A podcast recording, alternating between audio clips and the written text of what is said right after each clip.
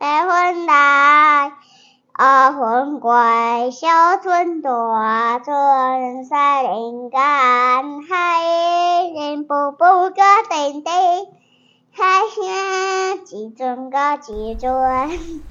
对，刚刚蔡老师讲到这真的很好，所以为什么我们在十年级要给孩子这样子的一个锻炼，让他好像有点是去追求一个渴望的东西，渴望真实的东西，或是渴望更接近，这算是一种完美吗？我们为什么要在这个时候让他在这个测地学当中去工作呢？如果不说在十年级，难道我们刚刚把刚刚这一段，就是我在这个世界上面。非常非常确认的那个真实的那个答案，对，跟我自己的内在，我可以做到这件事情。这两件事情好像是一个内跟外之间的一种和谐。这个事情，就算是不放在十年级，它难道不是每一位成人其实在内在都渴望的吗？我的理想，它实现在这个世界上；我的想法，在这个世界上说出来的时候，它是掷地有声的，它是有存在的意义的。这样，而这件事情，它当然对十年级的学生有特别的的意思，嗯，对，有特别的意思。那个其实是所有的成人也都渴望的事情。OK，对啊，就是我内在的所想象的那个 imagination，我的那个 fancy 的世界，这样跟外在的世界。嗯，有一个有名作家叫 Hermann Hesse，他写过《哦流浪者之歌》的这一位作者，他有一本书叫做《彷徨少年时》，《彷徨少年时》里头的的开头的这句话就是。我只是想要过我想要过的生活而已，为什么那么困难呢？这事情发生在彷徨的少年的时候，嗯，这样。如果我们这样说好了，就是呃，一开始的三角函数的开始，它是来自于我想要知道人跟星星的距离，我们要看到点跟点之间的距离。那这个地图的测量，它会带来至少有三种在定位上面的意义。定位这件这件事情应该是很重要的吧？因为每个人不是都想要知道我在这个世界的哪里，这个世界跟我的关系是什么，我到底是谁？每一个人都想要知道啊，不然怎么会有这么多人想要算命呢？所以，对于这些青少年来说，他们有机会可以去看到我要如何跟这个世界是能够定位的，透过确定的距离跟关系。那是一个非常特别的经验。这三个定位，我们可以这样想：其中一个定位是，你看，我可以把这些自然物的关系都很清楚的去知道这个空间到底是怎么样。哦，各位可以去回想一下自己的经验，就是你现在到一个陌生的城市，我们去那个地方旅行。哦，旅行它总是这么的吸引每一个人，因为你前往一个未知的地方。可到这个地方的时候，嗯、大家会用不同的方式，想要在这个地方去找到自己的定位。呃，熟悉的食物，或是似曾相识的街道。有些人会看地图，对不对？地图是一个很好的定位的地方。哦，或是这个地方的景点。哦，去罗浮宫，这样。哦，当你熟悉久了之后，你会发现，哎，这这些道路，呃，从什么地方会什么什么地方会有熟悉的的店家，什么地方会有熟悉的的景点。哦，这是一个。定位的过程，它就像是我们在呃七年级的时候，在或是我们过去所学过的解析几何，我们再去解代数的时候，有很多很多的 x 这些未知数。可是你只要走着一样的等量公理，移项、分配率、交换率，那你就可以去找到那一个指引你的方向的位置。那个是在实际的技术上，在你跟这个世界的关系上面，透过测地，你可以。发展出这样子的实际的技术，呃，我们的测地不是一开始用仪器哦，它的一开始其实是在这个整个十年级的测地学的一开始的时候是用脚步跟罗盘，或者其实它第一步是我们到农场的第一件事情是请农场的主人介绍一下这个农场的历史啊，然后在农场走一走啊，嗯，然后就农场走一走，走一走回来之后，当天晚上的作业就是。请画一个农场的地图。OK，那这个地图就很像四年级那个地方探究那种地图？嗯，十年级大概比四年级的能力会稍微好一点点，点 但是可能那个比例尺不是那么的精准，就是会非常奇怪。所以从第一图到最后一图的时候，因为一两天，因为我们随着新的测量，就会有一个新的这个地图会发生。嗯，然后他们会看到看到自己第一天的地图的时候，觉得这极其极其有趣。四年就是刚开始第一天画了地图，以人呐、啊，或者不论是孩子还是人去绘画的过程当中，他是不是就是会比较 focus 在他自己？比较发现的东西上，对对对对，可能有些东西画的特别大。我最熟悉的东西就变变最大吧。OK OK，这样就是我，我最在乎的。对啊，我我我家然后是最大的，因为开始那个去那个农场的时候，我们这个东西放下来的地方，那是我们的基地，那个地方是、嗯、是最大的，一定的。然后越远的地方就会越模糊，然后你会看到他们的那那个神色是非常妙的，就是哦啊这边到底长什么样？然后就看一下旁边的同学，哎，这个有一只兔子吗？是那样吗？对对对，那那是一个。很有趣的过程，因为我们都想要知道那个世界长怎样。可是我们什么时候忘记了这个渴望？我们说哦，这些那就是这样啊。嗯。可是我们如果把这个世界当作是理所当然的样子，那就事实上我们也远离了那个我们真正的那个那个 be true 那个内在的真正的渴望。我们只不过是带着一大堆 veil，那个遮挡在我眼前那个那些纱布来去看这个世界，而认为这个世界它就是这样，不是。真实的答案在那个地方，那个答案它需要我们非常非常刻苦的奋斗的去接近它的，而接近的时候，它是多么的让人喜悦啊！所以这是第一个定位，那个定位它是有一种实际的测量的技术，而那个测量的技术它来自于，比如我们刚刚说的小学四年级的时候，没有没有使用这个太多的测量的工具，而接下来的测量工具就会使用我们的脚步，呃，人的脚步，如果说就是我们走路啊，哈，我们如果走在一个一定的节奏里头的时候，它其实是很可以被测定距离。你知道，非常优秀的这个马拉松选手，他们跑者跑者，嗯、他们不是不是靠手上的这个表跟他说配速是多少，因为他会有一种很清楚的身体配速，这样。啊哦，人的身体本来就是很有节奏在进行的，如果没有节奏的话就，就就什么心律不整啊，就会混乱，对对对，内在会混乱。它我们内在本来就是需要这些这些很清楚的节律系统，对，它是极其重要的。所以当我跟呃我内在这些这些这些节律在工作的时候，我可以很有节奏的呃在在走路的时候，我的脚步就可以变成是我的测量工具。呃，借借由这样子的测量工具跟很简单的罗盘，那孩子他就可以学到哦，以及跟北方之间的定位，因为罗盘可以定出北方。那么我们就可以在一个未知的地方去做出很简单的一个定位，这样这个也是所有的在野地教育里面会去学习的事情。就我今天我来到一个、嗯、一个野地，一个一个 wildland，我不认识的地方，可是我可以借由非常非常单纯的工具，就是你说罗盘，嗯，就是罗盘，呃，以及我的脚步。这样，我因为我可以确定距离，然后我可以确定方向。有了距离跟方向，啊，这就是向量。就我有了距离跟方向，那我就可以把这个地方的形状，我可以把它绘制出来了。哇，你讲的好像是以前童军课里面才会上的，但是我觉得我没有这个能力耶。哦，他的确是童军课的时候在进行的事情。对，那我们小朋友小时候也做这件事啊。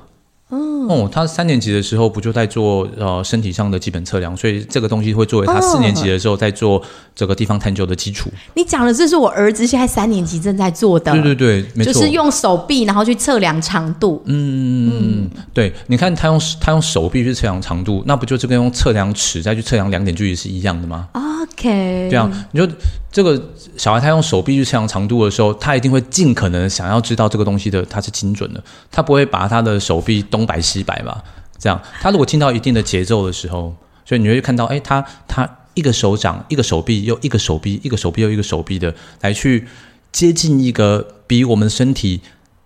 更大、更大很多很多尺度的的那个存在。你真的解答了我的疑问呢，因为我看孩子带回来的工作本，然后我就想说。最近在学测量，然后老师都叫他们用一个手臂去测量，然后我心里想说，手臂这测得准吗？我自己内心就，但我没有告诉孩子，我只是想说，哈，为什么要用手臂测呢？这样一根一根测起来有准吗？你的你摆歪了就不准了。哦，对对，那要摆到多正？对，要摆要摆要摆多正，然后它要精准到什么程度？对，那个就是对于刚刚徐姐我说哦，那对十年级的学生来说呢，就是我们可以精准到多精准。OK，所以三年级那个课程对他们来讲就很重要，超级重要的啊，超级重要的，因为所有的教育，我我不应该只有说华德福教育，而是所有的教育其实都是在把我们眼前的来到现代社会的的这些放在黑盒子里面的这个知识，它应该是要被打开来，让学生去看到所有的历程。你讲的太有道理，因为你刚刚在讲那个测量学的时候，我记得大学的时候有看到那个建筑，就是营建系的，他们在做测量的时候，就会直接用一个有点像是远红外线，哦，对，对，对，然后就这样子测。然后我心里想说，对，对啊，为什么还都什么年代了，还要一把一把尺拿？不是有个远红外线的仪器，这样一测我就知道距离是多少了。哦，那就回到刚刚苍梧老师讲的，在这个求知的过程当中，我们让孩子知道这个黑盒子里面，这个远红外线里面。到底是什么，而不是只是用了远红外线，却不知道那个东西是怎么来的。嗯，所有的测量工具都有这个测量工具它的它的问题，它它它的带来的好处，跟它同时所带来的问题。嗯，我如果用远红外线测，难道它不会受到那时候的空气品质的影响吗？嗯，它必然会，对不对？可是对于学生来说，就是我如果这边的距离就是这样，这样过去回来，哦，就这样了。就结束了，就结束了。那真的是吗？那个东西是我要去相信的吗？所以我要去相信的是一个这个机器，它告诉我这个东西它是对的，所以我就相信了这个机器。那人是来干嘛的？对啊，对，如果有一天机器坏了，你都不知道。嗯嗯嗯，是哦。所以它的前面其实是你知道，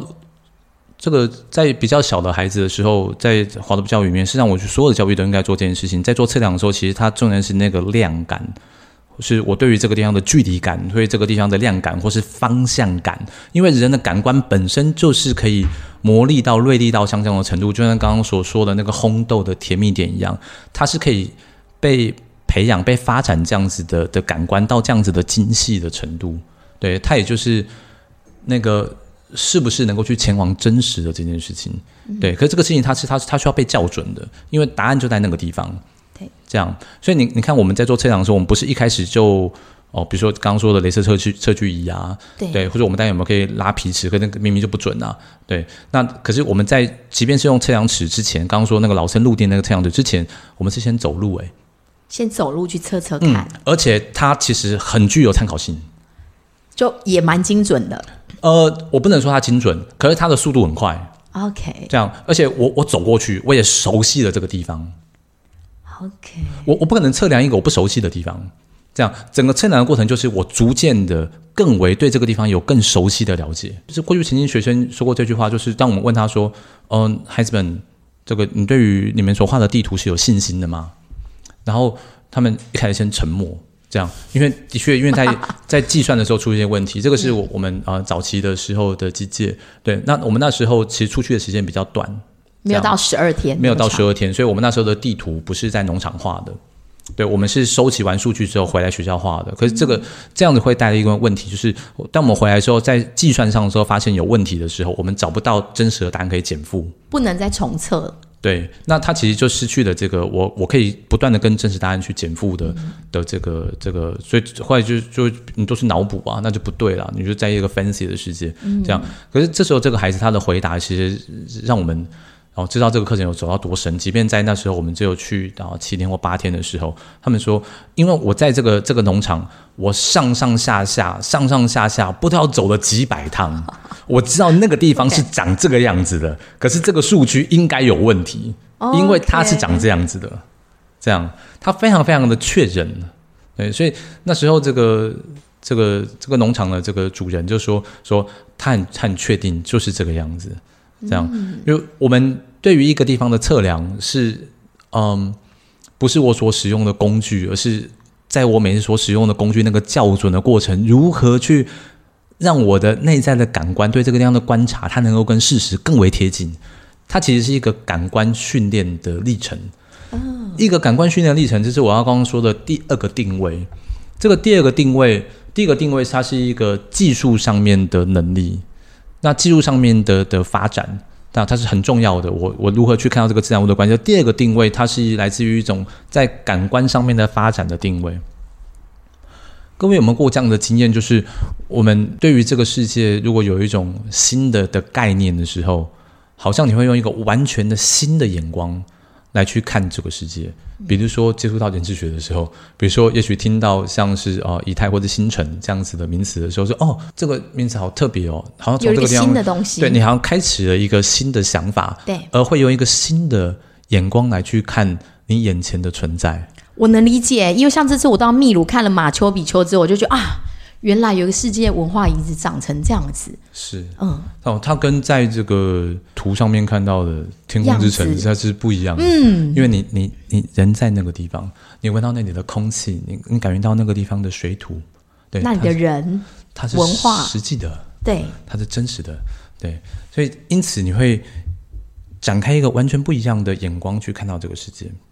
整个测量的过程也是这样，你看，我们每一天每一天都在这个地方行走，每一天会有新的技术被介绍，而随着这个新的技术被介绍，你会对这个地方会有一个新的感官被开启。所谓的方向感，所谓的空间感，难道不是这样子啊？我们看一下地图是什么？地图它是一个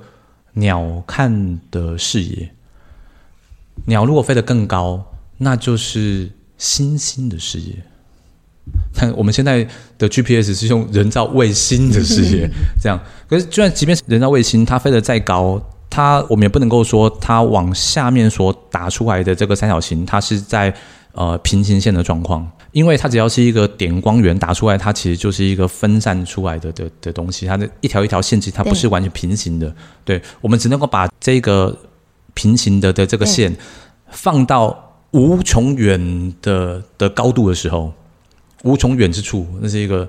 我们会说它是一个神所在的世界。从那样子的高度往下看的这个世界，才是我们所一般所看到的那个地图的那个鸟那个鸟瞰。嗯，这样，因为它不是被投影或放大，它是一个被平行线所画出来的东西。所以，像空拍机拍出来的东西，也不是。它不是啊，不是啊，因为即便是空拍机，但你要你要拉得更高，你要拉拉得更高嘛。嗯，因为你不管，可是你不管你多高。你做出来的东西都是被投影过的状况啊，Okay. 它都有形状上面的改变啊。这样，我们想要它没有形状上的改变，就需要这些所有投影线它都是平平行的。而什么时候会是平行的？就是我们观察的世界，它必须要在无穷远处的时候，很远很远的地方。对，可是人的感官可以做到这件事情，人的感官可以做到这件事情。你有没有过这样的经验？就是因为感觉到好像是你有另外一个眼光来去看现在在这个地方做事的你自己，